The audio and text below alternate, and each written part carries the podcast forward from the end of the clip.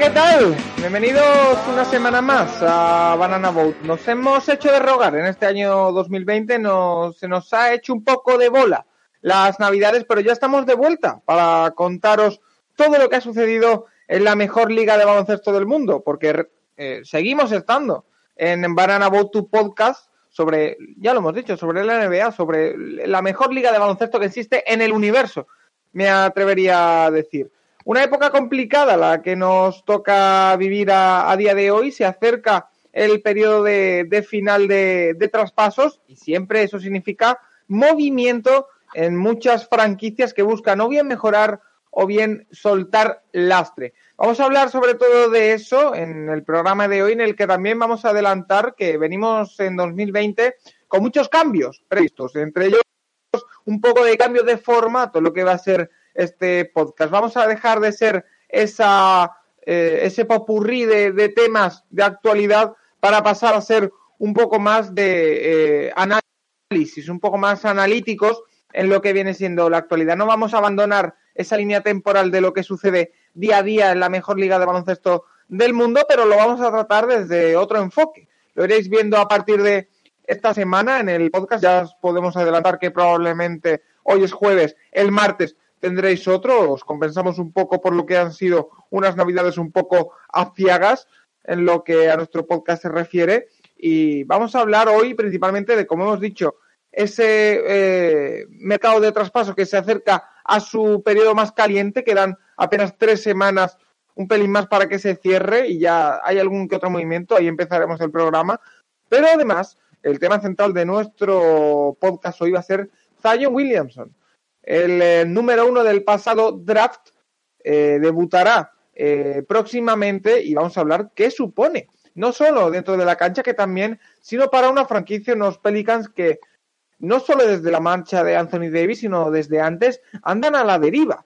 veremos todas las aristas del tema Zion Williamson y cómo puede afectar a una franquicia que pintaba muy bien verano y que vuelve a ser una decepción, algo que ya no es sorpresa y quizá está el problema. Para hablar de todo eso y de mucho más, como siempre, tengo a mi lado a Sergi Concha, arroba Sergi Concha en Twitter. Lo podéis escuchar, lo podéis eh, leer en, eh, como digo, en Sergi Concha Twitter y en Dazón. ¿Qué tal, Sergi? ¿Qué tal, Paco? ¿Cómo estás? Eh, pues con, con, muchas ganas de volver. La verdad que sí que se ha hecho largo. primer programa del año, ¿no? Cuando ya han pasado un par de semanas, un poquito más. Pero, pero bueno, con ese cambio de formato, como dices, y con, muchas ganas de, volver a hablar de, la NBA. Y hoy no tenemos a Santi Arché, que está ahí preparando sus, cosas, un saludo desde, desde aquí, pero tenemos a, bueno, un, colaborador al que mm, puede venir muy pocas veces al año porque no podemos pagar su caché. Es decir, es una de las referencias de, de Twitter NBA en, en España y como siempre un placer saludar Anastasio Ríos, arroba Tasio93. ¿Qué tal, Tasio?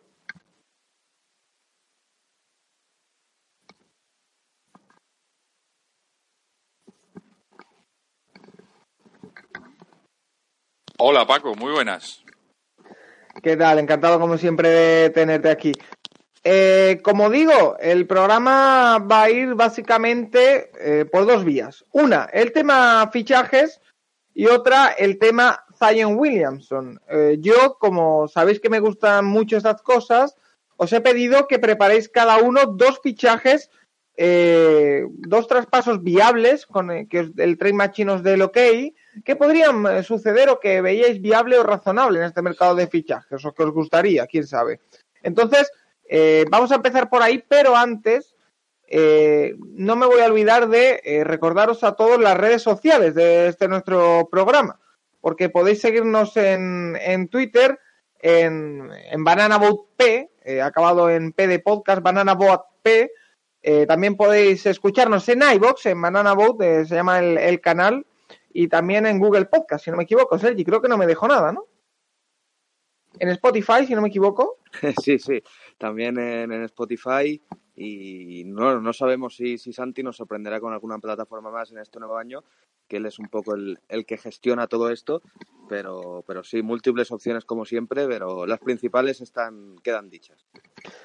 Y como al final en este podcast vamos a cambiar de formato, pero seguimos teniendo la misma esencia, hay que hablar, y, no porque yo quiera, ¿eh? es decir, eh, no me voy a esconder y sabéis todos los oyentes de este podcast que un servidor es eh, fanático de Minnesota Timberwolves, pero de verdad que yo esto no lo he impuesto. Hay que hablar de la más pura actualidad, una píldora de lo que ha pasado en el día de hoy, que estamos grabando jueves 16 de enero, y es que eh, Anastasio se ha producido el primer traspaso de, este mes de, enero en el que Minnesota Timberwolves ha marchado, a, ha mandado, perdón, a Jeff Tick y a Trayvon Graham a Atlanta Hawks. Vuelve Jeff Tick al equipo al que le drafteó y en el que pasó siete años a cambio de Alan Kraft. Eh, los contratos de Jeff Tick y de Alan Kraft son muy similares, unos 19 millones al año, un año cada uno. Trayvon Graham tiene un contrato muy, muy bajito. Eh, movimiento sorprendente eh, del que ahora hablaremos, pero eh, ¿qué, te parece de primeras? Bueno, de primeras parece ser que tampoco es demasiado importante ¿no? lo, que, lo que estamos viendo en materia de traspasos hasta este momento en la, en la NBA y este último parece ser que es como preparación o anticipo de alguno que otro que quizás puede ser más importante antes del cierre del mercado de traspasos, ¿no? Pero de momento mm, llega un base conocido en Atlanta como Jeff T, que seguramente eh, ya un veterano como él llegará para tratar de ayudar lo más posible a, Trey Young, pero realmente, bueno, y agiliza también Minnesota un poco esa posición de base. Dicen que con la intención de tratar de conseguir a DeAngelo Russell, pero ah. de momento eh, no sabemos muy bien eh, qué pasará después de este traspaso, insisto, que ha sido bastante no sé, raro. Eh, suave, ¿no? Podremos decir, sí. Sí, porque eh, como aficionado de Minnesota y con conocimiento de seguir el día a día del equipo, te puedo decir que Jeff Tick era un jugador al que se le buscaba una salida. Es decir, un jugador, un expiring de 19 millones que no encaja en el equipo, porque al final eh, Napier le ha comido la tostada y, Jerry Calver, el rookie, aunque no lo sea, también le están colocando como, como base. Entonces, yo veo el traspaso por dos vías y parece que esas vías se están confirmando. De primeras, eh, traer a un jugador que es un expire me parece un acierto. Es decir, al final eh, sigue teniendo agilidad salarial y traes a un alero. Entonces, la clave está en la posición que traes. Traes un alero. ¿Qué puede significar esto? Que estás pensando en mover a Robert Covington, un jugador con mucho mercado y que eh, es alero también. Es decir, vienes a reforzar una posición que se te puede ir bueno, bueno, pues ahora te voy a comentar uno de los traspasos que yo he puesto, que tampoco se me da muy bien, pero tiene que ver con Robert Covington. ¿eh? Ojito, sí, sí, eh, Dallas, Filadelfia, Houston, los Warriors quieren a, Covington y parece que va por ahí. La otra vía del traspaso, Sergi, eh, Minnesota libera un espacio en el roster. Ya ha dicho James Charania, van detrás de D'Angelo Russell, Ojalá, porque sería vital para Minnesota. Sí, bueno, es un viejo objetivo, ¿no? Podríamos decir desde, desde el pasado verano y parece que, este movimiento de TIC, eh, pues todos los caminos llevan a que intenten eh, hacerse con, con, Russell ya de una vez por todas, eh, ya en las últimas semanas de mercado, ¿no? ya lo están dando por hecho en los principales medios estadounidenses que pues están negociando o intentando ya negociar ese traspaso.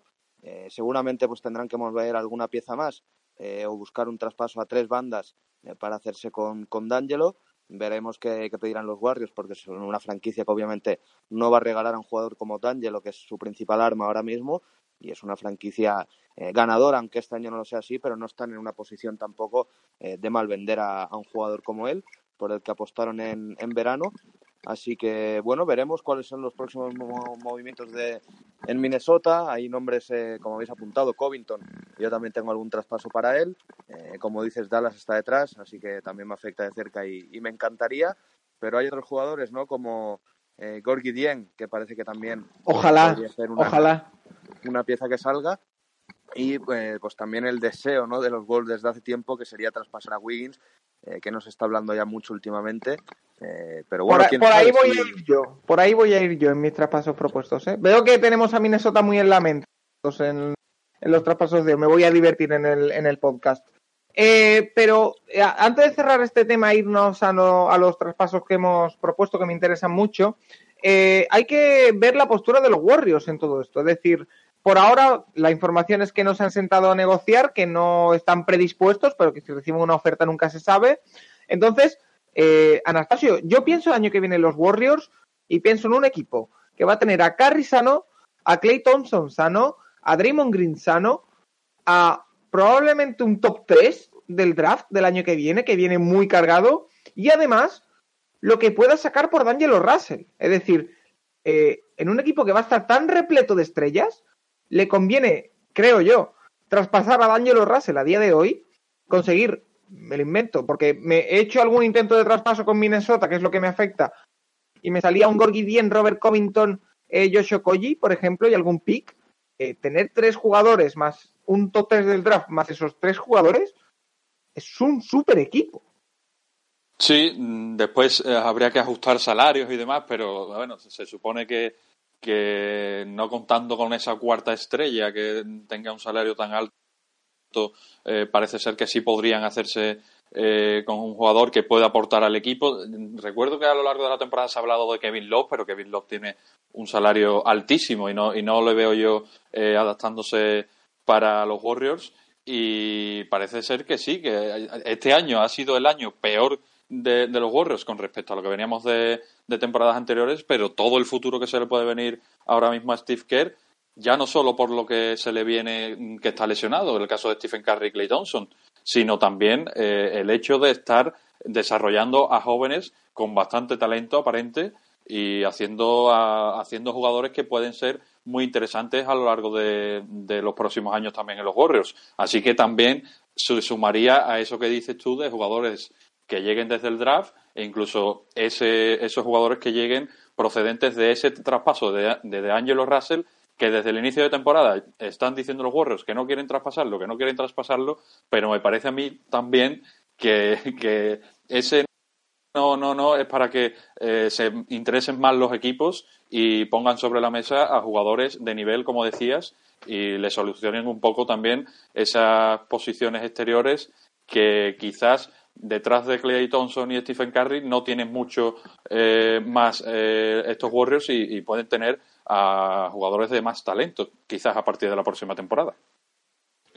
Eh, Sergi, ¿algo que añadir al tema Warriors antes de irnos a los traspasos?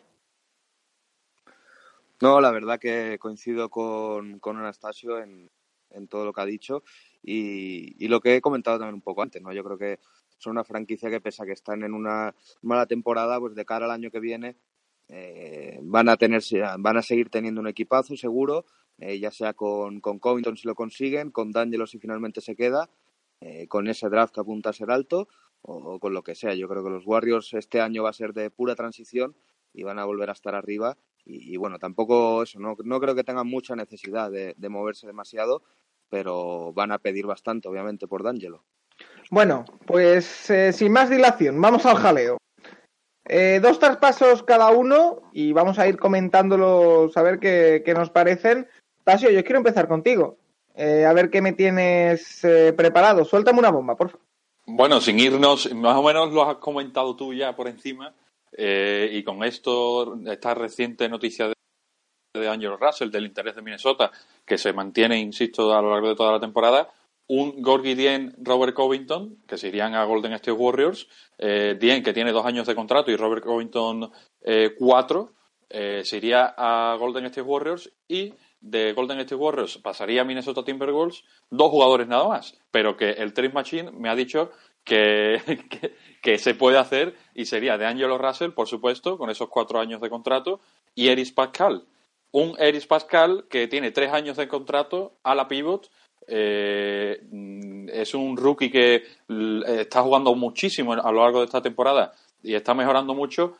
Algo que quizás me hace pensar que no lo que a traspasar Steve ni los Warriors, pero van a recibir a Gol Dient, que es un tipo más veterano, que yo creo que le podría sacar también el mismo partido que, que a, a Eric Pascal, así que mm, yo le veo factible este traspaso y no lo veo yo, insisto, lo ve la ESPN, así que eh, ¿por qué no esperar algo similar? Repíteme, porfa, es Gorgie Dien, Robert Covington? Robert Covington por DeAngelo Russell y Eric Pascal. le veo varias lagunas. te explico, a ver qué te parece. Porque yo he hecho un traspaso similar, ¿vale? Y primero, he añadido a Yoshio Koji, que me parece que sería muy del interés de Golden State Warriors, un jugador de ese estilo. Pero no veo yo, bueno, con Okogi es que no veo yo espacio para desarrollar todo el baloncesto que puede tener Okogi, eh, que bueno, que será muchísimo, es un gran defensor ya y, en ataque yo creo que todavía tiene que, dar mucho más, pero eh, yo le veo siendo eh, en unos años más líder en Minnesota que en Golden State, que quizás va, va, a estar mucho más limitado. Por supuestísimo, por supuestísimo. Es un, enorme jugador y seguro que, que Steve lo, querrá, pero mm, no sé si. Claro. Y a mí, de los, de los tres jugadores que se, soltarían en este paso, Covington, Dien y Okoji, el que más me dolería como aficionado de Minnesota Timberwolves es Okoji, evidentemente, es un jugador con muchísima proyección. Pero tiene contrato rookie, es muy interesante y yo creo que eh, es condición sine qua non para que Warriors eh, traspase a D'Angelo Russell. Yo en ese traspaso que he hecho, hipotéticamente, que no es uno de los dos que he hecho, eh, no meto a Eric Pascal porque está siendo una de las relaciones de la temporada y está en su primer año de rookie. He metido a Kevin Looney. Eh, center por center, bien por Looney y D'Angelo Russell. Eh, incluso le he añadido alguna ronda, imaginariamente. no sé cómo lo ve Sergi. ¿Puedes repetir lo que recibe? El, mío, el que digo yo. Sí. El que le he propuesto yo es eh, Looney y D'Angelo Russell a Minnesota y de Minnesota a Golden State se van Covington, Dieng, eh, eh, mm, Okoji y alguna ronda del draft. No sabría, quizá una primera. Bueno, bueno, no estaría mal en principio eh, recibir sobre todo a Looney, que es un jugador que, que, puede aportar desde el minuto uno en Minnesota en un juego interior que quedaría eh, bastante diezmado, ¿no? Y que tampoco tiene muchos recursos eh, actualmente más allá de, de Cal Anthony Towns. Yo creo que es un jugador que, que puede ser útil en, en, un escenario como Minnesota. Y, y, bueno, dependiendo lo de las rondas, sí que puede ser un paque interesante para, para los Warriors para, para seguir amansando de cara a ese draft del año que viene, ¿no? Así que no es un mal traspaso. Yo también tengo uno por Russell, que si queréis ya puestos, pues lo, lo digo. Vale, sí, sí. Yo tengo D'Angelo Russell a, Minnesota a cambio de, de Dien, eh, y Culver. Eh, un 3 por 1 con dos jugadores jóvenes y, y, el contrato de Dien, ¿no? que es un poco el, el más tóxico que tienen eh, los Bulls ahora mismo, a cambio de Russell. No sé si lo veis eh, justo o demasiado. ¿Y alguna ronda le meterías o no? Bueno, en principio con Okoji y Culver, que ya son dos jugadores eh, con proyección interesante, sobre todo pues que quizás te ahorras meter una, un pick del draft por meter a Culver, ¿no? Que ha sido el último. Sí. Yo el, el, el único problema que veo, no sé cómo lo ve Tasio, es que mmm, Warriors eh, tiene eh, juventud a raudales. Es decir, eh, yo creo que Warriors no tiene jugadores jóvenes del nivel de Okoji y Calver, me parecen mucho mejores que los jóvenes de los Warriors a día de hoy, y me parece así. Pero creo que mmm, es indispensable eh, meter un tipo Covington ahí. O sea, es el jugador que les puede dar el salto de calidad a este equipo para luchar por el anillo el año que viene. Entonces, me, me, me parecería muy raro conseguir un traspaso sin que entrara Covington. Yo, claro, es lo, que... lo, de Covington, viendo el interés de sobre todo Filadelfia, Houston y Dallas, que es lo que ha sacado eh, Charania, eh, pues quizá vayan a ir por un traspaso a tres bandas, ¿no? Donde Covington no acabe en, en Golden State, pero sí que los Warriors pues puedan recibir algo también de, de, ese tercer equipo, así que también puede ser una vía. Tasio. Sí, no, mm, estoy de acuerdo con, con lo que decís. Lo que quizás eh, Golden State Warriors eh, se trataría o trataría de hacerse en el mercado es con un jugador con ese Andre Iguodala que salga desde Exacto. el banquillo, que, que tenga esos puntos y esa eh, esos buenos porcentajes desde la larga distancia en ataque y que en defensa sea un tipo eh, lo suficientemente sólido como para mm, dar o, o, poner en otro nivel o en un nivel superior el, el, banquillo de, o el fondo de armario de los Warriors. Eh, ¿Qué pasa? Que con, con, Robert Covington yo creo que lo tendría. Pero si no, me da a mí la sensación que yo creo que Josh Okogi, eh, por supuesto, daría un nivel muy, muy bueno también. Puede y, convertirse ya en hemos eso. dicho claro, puede convertirse en eso, pero no sé si Minnesota estaría dispuesto a traspasarle. Así que yo veo a Robert Covington perfectamente. También tendría que hacer trabajo mental, seguramente, Steve Kerr con él. Eh, lo veo perfectamente adaptándose a ese rol, concretamente, de, un nuevo Iguodala, ¿no? Podemos decir, para tratar de, seguir en la misma senda que, que lo que vienen haciendo en los últimos años. Y ojo que voy con el mío. Si os parece, voy con un traspaso bomba en el que incluye a Minnesota Timberwolves, pero no, no es un traspaso por D'Angelo Russell. Es un traspaso en el que Minnesota suelta a Andrew Wiggins. Y si dijera, si os tuviera que decir a qué equipo creéis que ha mandado Andrew Wiggins, así a bote pronto, Sergi y Tasio, en ese orden, ¿qué creéis? Uno rápido. A Nueva York. Detroit. No, ninguno de los dos. Lo mando a Charlotte. Bueno. Duele igual, duele igual. Lo mando, mando a Andrew Wiggins y su contrato de 27 millones al año, al que le quedan tres años y medio, a cambio de Bismack Villombo, Michael Kidd Gilchrist y Billy Hernán Gómez. Alguna ronda habría que meter por ahí por parte de Charlotte y os explico el razonamiento de este traspaso. Bismarck Villombo tiene que cobrar 17 millones este año, Kill Gilchrist 13 y Bill Gómez 1,6.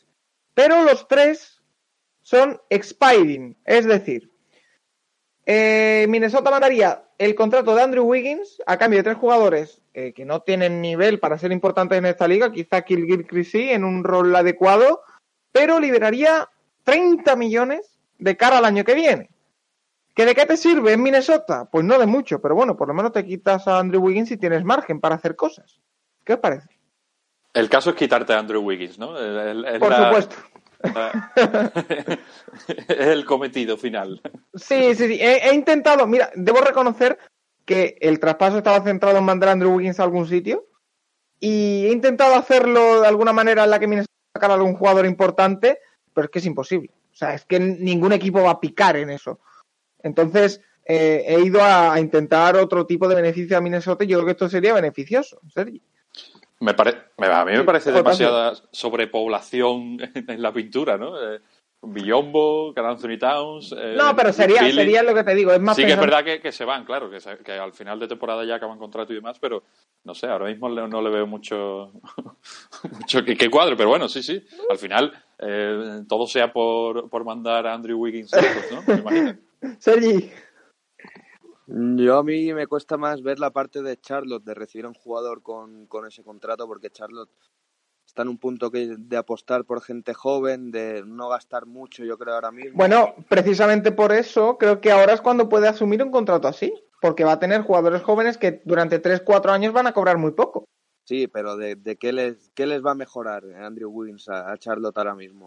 Hombre, eh, sería el mejor jugador de la plantilla teniendo a un jugador como Graham que se está saliendo, eh, a PJ Washington que también ocupa un puesto similar y a un Rosier que, bueno, pues también tiene que tener su margen.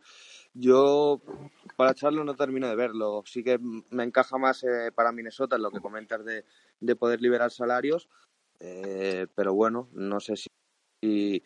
yo creo que sí que por la parte de Jordan, que creo que es bastante eh, fan de Wiggins por, alguna declaración que ha hecho en el pasado, pues podría, podría encajar, pero, pero no, sabría que darle alguna vuelta ahí. Tasio, tu segundo traspaso, ¿por dónde me vas? Pues en el segundo traspaso me voy a Filadelfia, que están tratando de moverse en el mercado. Siguen Ojito, cuidado. Eh, insistiendo desde, desde Estados Unidos, desde el inicio de temporada prácticamente, buscando un jugador exterior y tratando de mejorar desde el triple, ya que Ben Simmons sigue igual delimitado que el año pasado, aunque algún triple haya tirado que otro.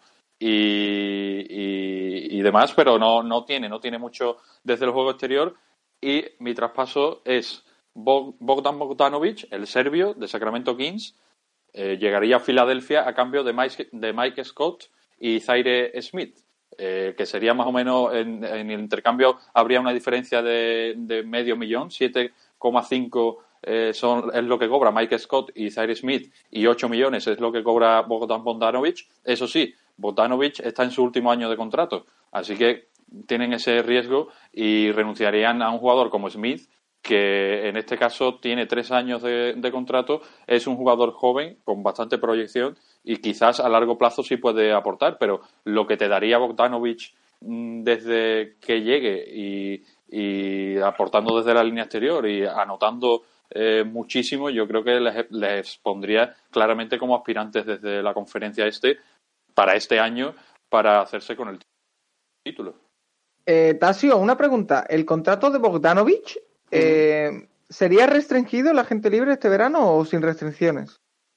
Pues eh, ahora mismo lo desconozco, pero creo que, que, era restringido, sí, sí, era restringido porque incluso se habló que podría incluso llegar a los Lakers eh, a cambio de Kyle Kuzma y era restringido en este caso el, contrato de, de Bogdanovic, así que puede ser también algo a favor de Filadelfia que, que, puedan permanecer con él en, verano. Debo decir que a bote pronto, y no, no estoy siguiendo muy de cerca los Kings, ¿eh? pero no llego a entender por qué está metido en tantos rumores de traspaso Bogdanovich. Es decir, un jugador que el año pasado sorprendió positivamente, eh, está metido en muchos rumores de traspaso. El que ha dicho Tasio de los Lakers, y, esta que me dices tú, Tasio, me parecería un, chollazo para los, los Sixers, ¿no? Yo quizá eh, habría que meter alguna rondita del draft yéndose a Sacramento o algo, algo de eso, Que, podría hacer Filadelfia.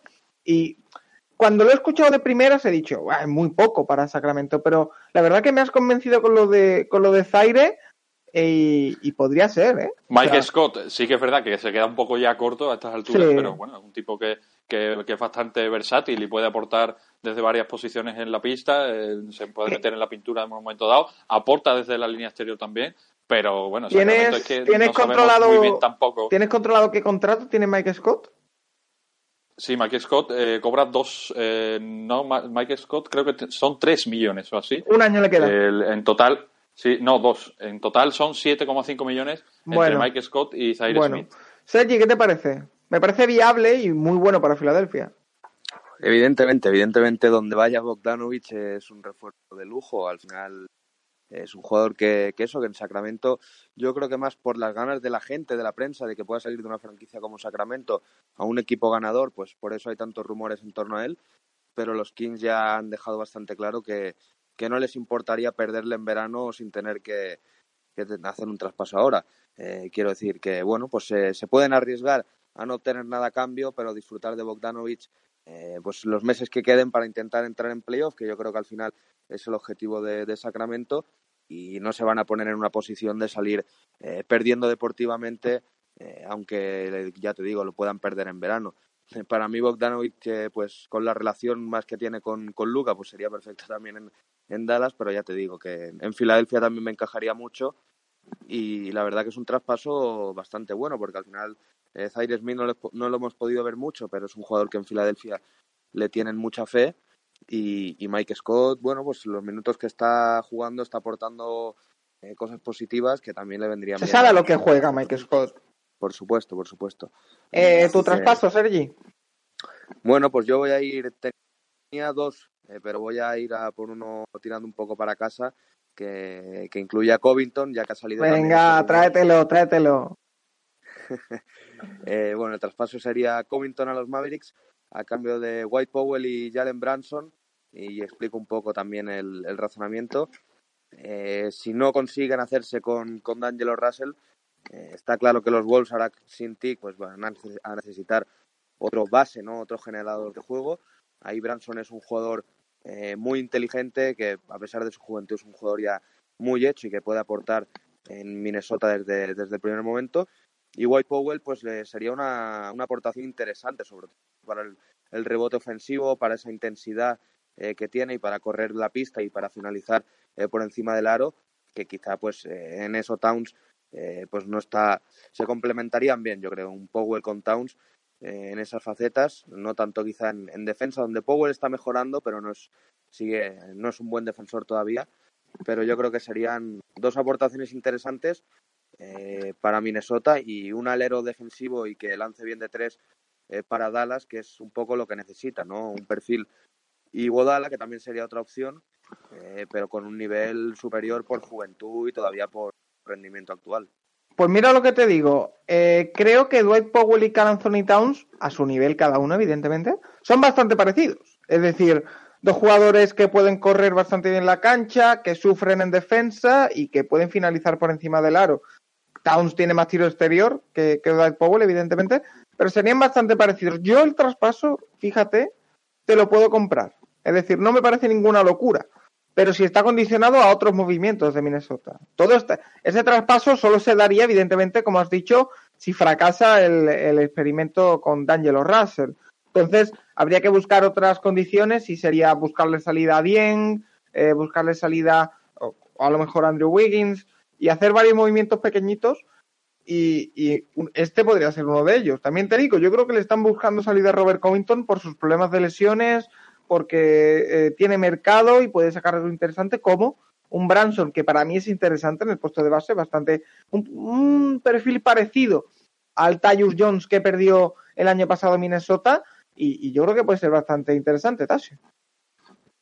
Sí, pues estoy bastante de acuerdo con cómo lo ha, ha expuesto Sergi, sobre todo por eso, ¿no? Desde la perspectiva de Branson, que es un tipo que puede jugar al pick and roll perfectamente con Dwight Powell, lo vemos eh, o se puede ver en, en Dallas, y con Carl, Anthony, con Carl Anthony Towns yo creo que también casaría bastante bien y es un tipo bastante generoso también desde la posición de base que dejaría bastante hueco para el desarrollo de Okogi, de Calvert, del propio Wiggins, que no sería el típico base que, que pediría o que amasaría demasiado balón. Así que yo sí lo veo bastante, bastante factible ese traspaso. Ahora bien, eh, si Minnesota Timberwolves eh, está tan, o, tan, o, tan loco por DeAngelo Russell, que es lo que parece, eh, parece complicado que, que vayan a, hacerse con, con, otro base quizás de un perfil más bajo, ¿no? Como bueno, el, pero si, si los Warriors se cierran en banda,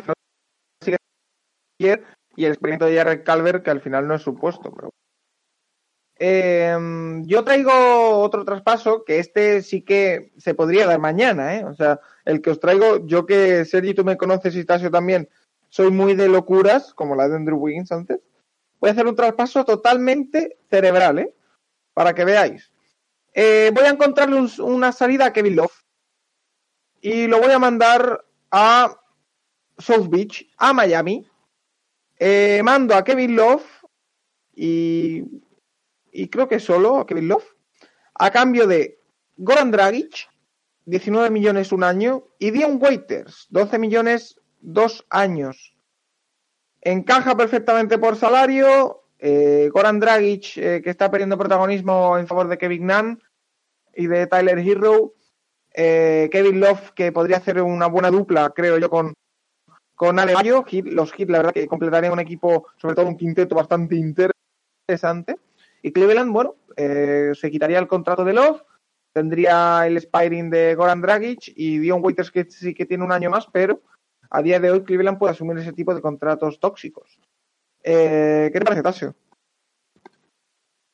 Bueno, pues conforme lo estabas empezando a decir, iba a decir, no me toques a Miami, ¿no? Porque eh, la verdad que me está gustando bastante eh, tal y como está Miami, sin tocarle mucho eh, con la irrupción de, de Adebayo, con eh, esos jóvenes talentos que no lo vieron venir nadie nada más que Pat Riley, ¿no? Y, han llegado desde fuera del draft incluso y lo están haciendo bastante bien, pero sí que es cierto que el contrato de Goran Dragic eh, se habla ya desde hace algunos incluso temporadas es, que, es movible. que puede salir, claro, puede salir de Miami y es el más factible a, a ser traspasado de, de, este equipo de, de, Miami Heat ahora.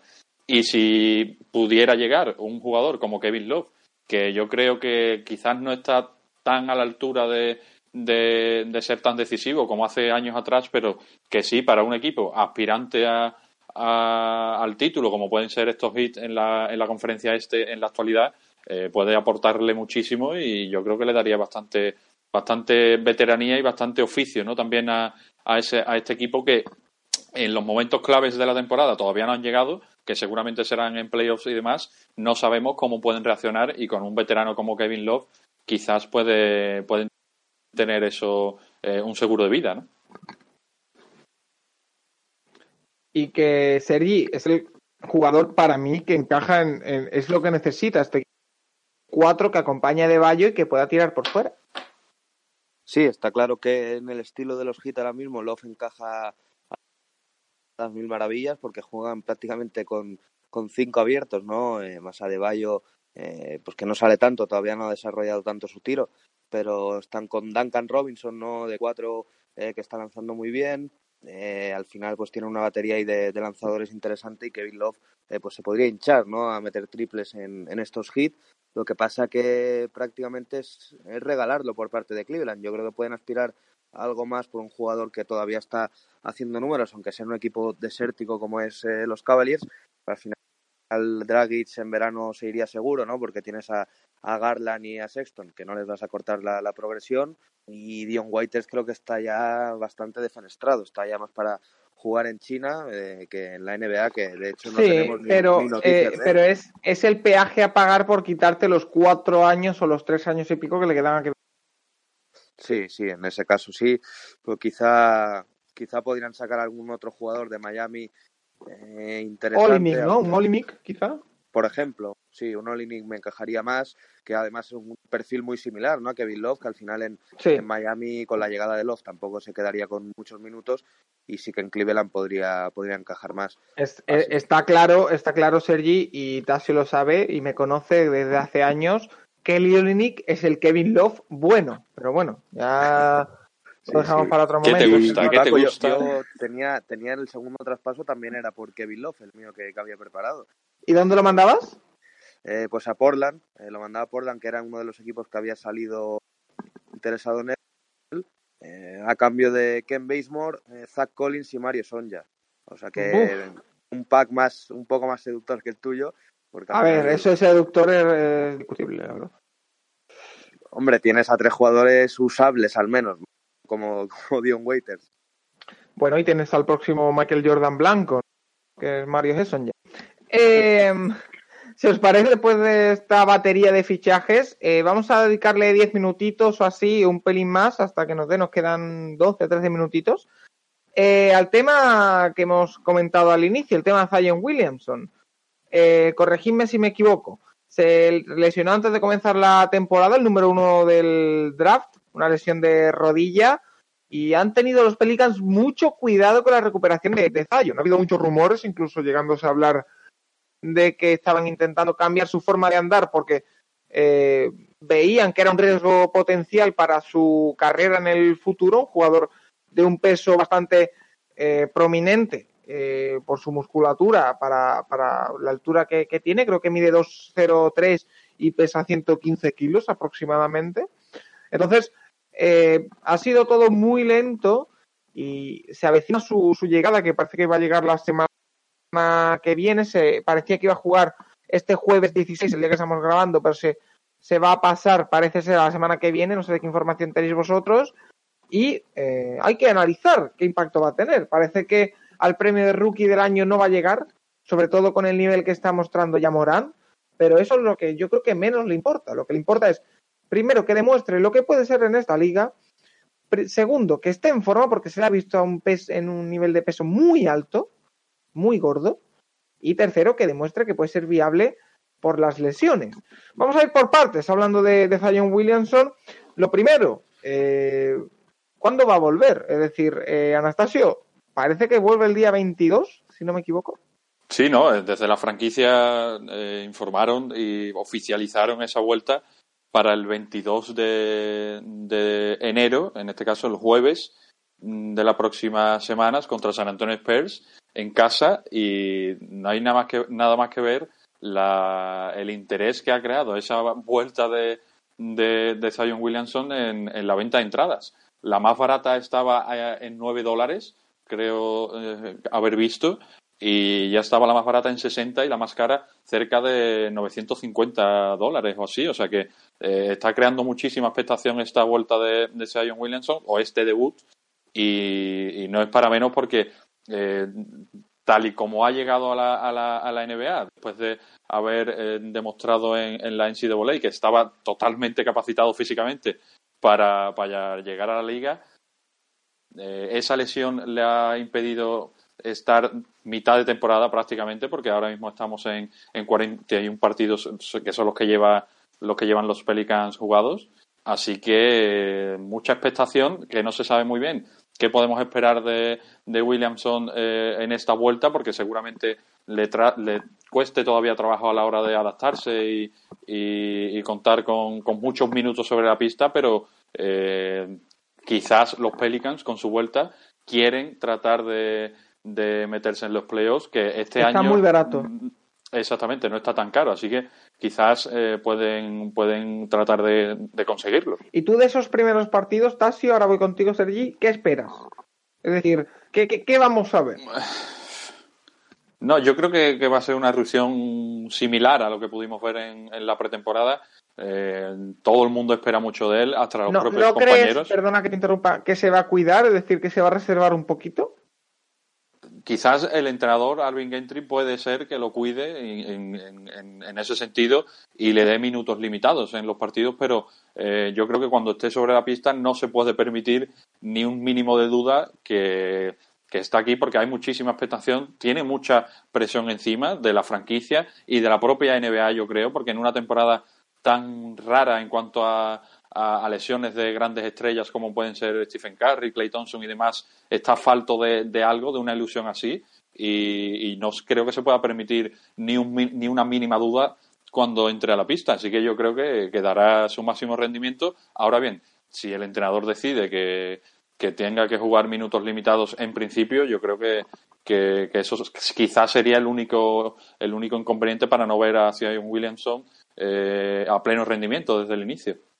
¿Y qué podemos esperar, Sergi, eh, de Zion Williamson estos primeros partidos que dispute la NBA? ¿Vamos a ver un jugador que de verdad produzca y haga ganar a su equipo, que produzca pero eh, no sea decisivo? Eh, ¿Qué podemos esperar? Bueno, yo creo que los Pelicans van, van a cambiar eh, rotundamente con, con, su vuelta. El primer afectado y, quizá el que peor lo pueda llevar eh, va a ser Brandon Ingram, ¿no? que está siendo la absoluta referencia del equipo y ahora pues se va a ver en un rol más, más limitado lógicamente. Y yo creo que Zion, por su estilo de jugar, por su forma de ser, eh, cuando esté en pista, reservarse no se va a reservar. es decir, es un jugador que siempre va al 100%, que por eso pues es eh, que puede tender a, producirse lesiones de este tipo como se produjo en, en, verano, pero él no se va a reservar nada en pista. Yo creo que va, a producir mucho desde el primer momento, va a ayudar a que los Pelicans mejoren porque necesitan, eh, ya no solo deportivamente, sino anímicamente, eh, su llegada como el comer, eh, un soplo de aire fresco para la franquicia, para la afición y, y para sus compañeros, que al final pues eh, saben lo que, lo que va a haber. Va a ser un finalizador de aro tremendo, eh, que se puede compenetrar muy bien con, con Lonzo Ball, sobre todo, que está poco a poco pues, cogiendo la manija del equipo y también se va a ver muy beneficiado. ¿no? Es un jugador que también va a ayudar en el rebote que están sufriendo eh, bastante los Pelicans porque Favors no está acabando de encajar y era eh, pues una apuesta de, ancla defensiva y de, ayuda en ese propio rebote que no les ha salido demasiado bien. Y luego, pues sobre todo, yo creo que también va a ayudar a que un jugador como J.J. Reddick encuentre más espacios liberados en las esquinas y, del foco de atención que pueda generar eh, Zion Williamson en, en, defensa, ¿no? Así que yo creo que puede tener un impacto inmediato sin, sin ninguna duda y que pueda ayudar a los Pelicans a ir para arriba, sí, que si les va a valer para entrar en playoff, eh, pese a que esté barato, pues eso ya lo veremos, porque hay muchos equipos ahí y gente como, como Memphis Grizzlies está muy bien, jugando muy divertido y luego hablaremos también de, del compañero de, clase de draft de, de que se está robando el show, como es eh, ya Morán. Entonces, eh, estamos a, ante la situación en la que Zion Williamson llega a un equipo que está a cuatro victorias de los playoffs. 15-26 es el récord actual de los Pelicans, unos Pelicans que hablábamos a principio de temporada, que incluso sin Zion Williamson y viendo cómo está la conferencia oeste, debería estar un pelín más arriba, al menos más cerca de esos puestos de playoff. Eh, Tasio, eh, tiene que ser un acicate para un equipo eh, que desde que lo cogió Alvin Gentry, eh, en mi opinión, no ha parado de decepcionar. Primero con Anthony Davis, después sin él y ahora con, este nuevo proyecto de David Griffin. Es decir, aquí se juega también mucho el entrenador. Se juega mucho Alvin Gentry porque su futuro está en el aire. Sí, no, pero la pieza clave es Zion Williamson de todo este proyecto y yo estoy con Sergi, ¿no? Debe, debe ser importante nada más que ponga los pies sobre la pista el próximo, el próximo jueves y, tratar de ser ese jugador decisivo en defensa que mm, realmente no están defendiendo nada estos New, Orleans Pelicans en, en esta temporada, pero con él yo creo que pueden eh, mejorar en ese, en ese aspecto. Y yo también estoy de acuerdo en que lo va a condicionar absolutamente todo. Se lleva muy bien con Lonzo Ball fuera de la pista y dentro, lo poco que le hemos podido ver también, eh, pueden ser una conexión bastante buena. Eh, yo creo que, que también puede aportar que mucho de las defensas se centrarían en él y quizás se quedarían tiros abiertos para otros jugadores como puede ser el caso de Brandon Ingram que está en su mejor temporada eh, actualmente o Holiday o incluso JJ Reddick que aunque no está haciendo una temporada demasiado vistosa eh, está tercero en porcentaje de acierto desde el triple. Así que yo creo que, que puede puede aportar en esa en esa en esa mejoría de los Pelicans pero veremos también si llegan a conseguir clasificarse para los playoffs, porque si lo consiguen, yo creo que va a ser porque ha llegado Cian Williamson y les ha mejorado mucho, y en ese caso sí se metería en la lucha por el rookie del año. Si no, lo veo muy complicado también que, pueda meterse en la pelea cuando tenemos a Jay Morant, que está reviviendo a unos Grizzlies que no pensábamos, increíble. Ni, ellos, yo creo, pensaban realmente que, que fueran a revivir tan pronto, ¿no? Y también tenemos eh, por el otro lado a Kendrick Nunn, que quizás en los últimos en los últimos días, en los últimos partidos ha bajado algo el rendimiento. En el último anotó 33 puntos, una, una espectacularidad también eh, viniendo de un jugador que no que no ha sido ni drafteado. Así que lo va a tener muy complicado porque son dos equipos, tanto Miami con Kendrick Nunn como Jay Moran y los Grizzlies, que, que van para arriba y tienen las cosas bastante claras. Porque está claro, Sergi, que eh, ese rookie del año se le aleja porque hay un nombre por encima del resto, que es el de Jamoran, que eh, tiene a los Grizzlies, ojito con ellos que se están destacando en esa octava plaza. Eh, ha revivido un equipo que parecía destinado a vagar por el desierto más años y que este año por lo pronto ya está octavo y, y demostrando que sabe de qué va esto y demostrando que los Grizzlies en Memphis tienen base para 10 años.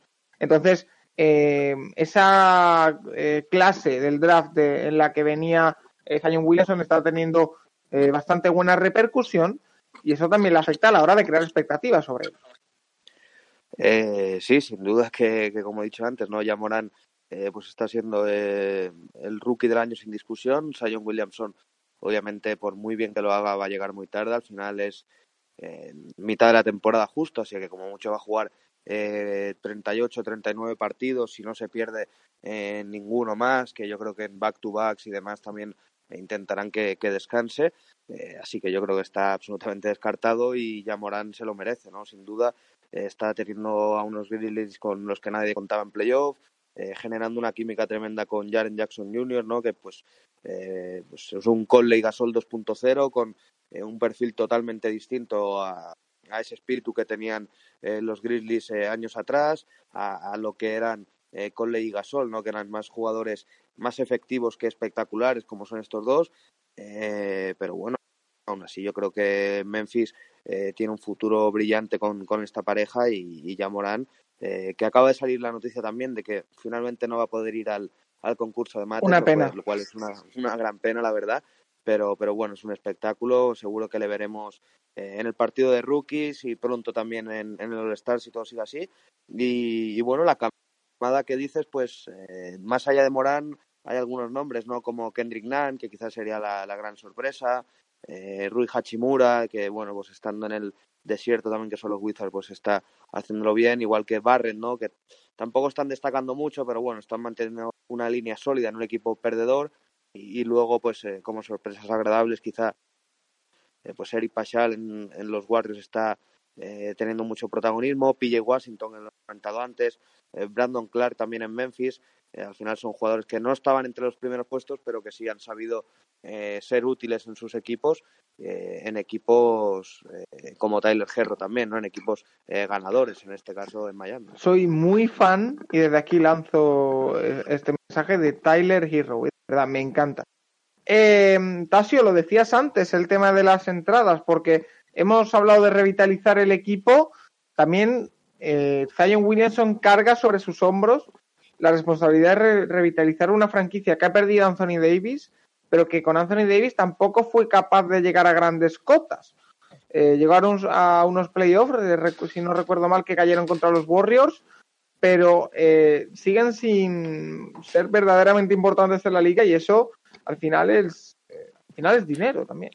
Claro, ¿no? Y la llegada de, de, de Zion Williamson ha creado muchísima expectación. En, yo insisto, porque no solamente en los Pelicans y en los aficionados a los Pelicans, sino que eh, la NBA al principio de temporada, o en verano, mejor dicho, cuando sacó el, el calendario, puso muchísimos partidos de los Pelicans eh, para que fueran emitidos a nivel nacional por el interés que generaba Zion Williamson.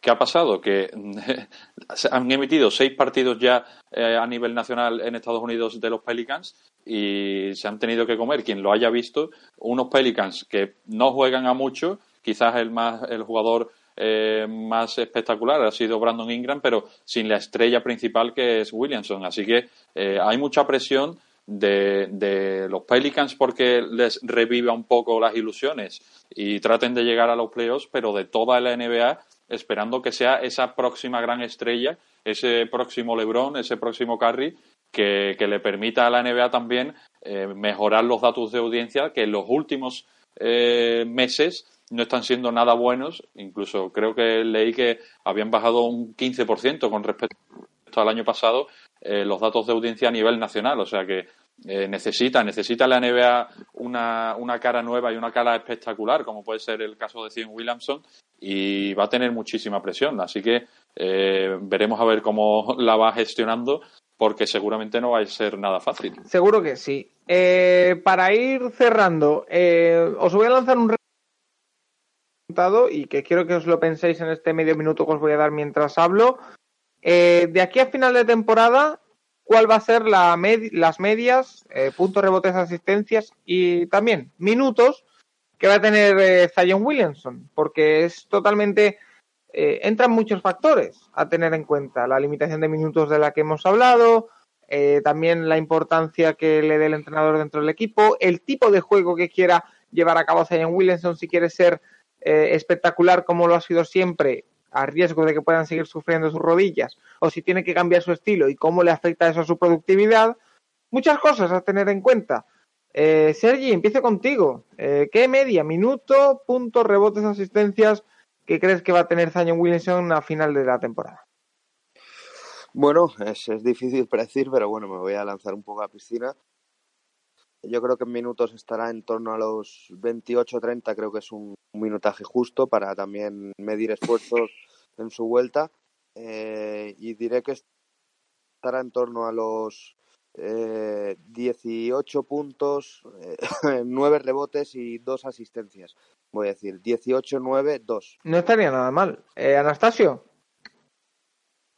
Sí, em, es que es muy complicado de, decir, pero eh, teniendo en cuenta que teniendo en cuenta que Jackson Hayes, que ha sido también algo positivo que se ha encontrado los Pelicans con esta baja de, de Williamson, eh, ha promediado cerca de cinco rebotes por partido, un tipo saliendo desde el banquillo que creo que incluso ha sido el jugador que más partidos ha jugado en, lo que llevamos de temporada, porque se han visto también envueltos varios jugadores en problemas físicos.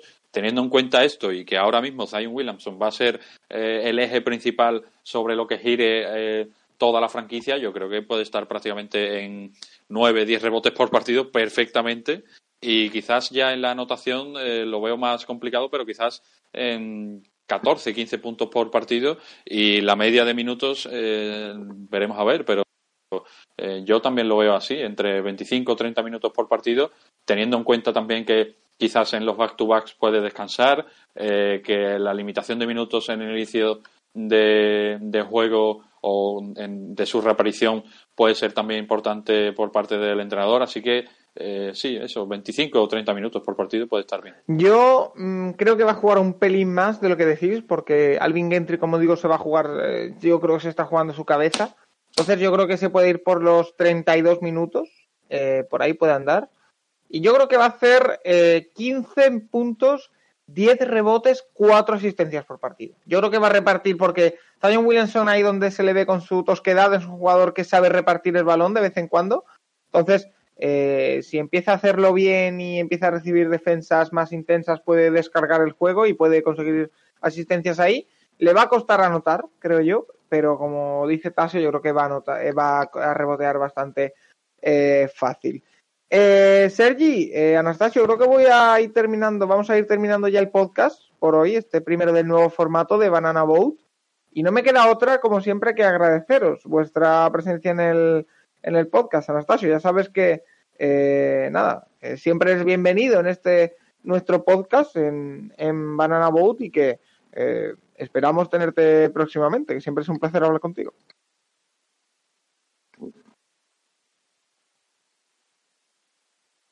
Para mí es un placer, Paco. Ya lo sabes, no, no, pude comentar al inicio y decir que mi caché no es nada alto, que quede bastante claro.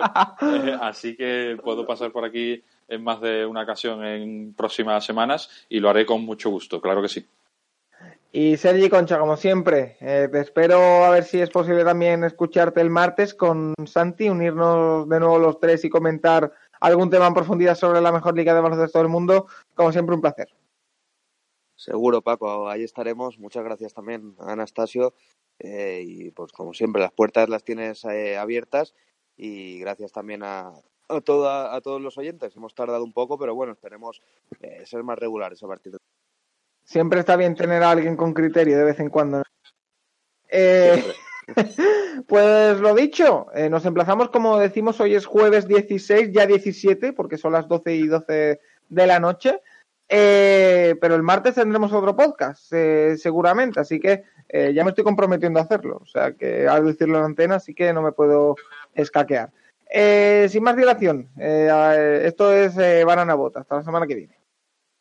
Adiós.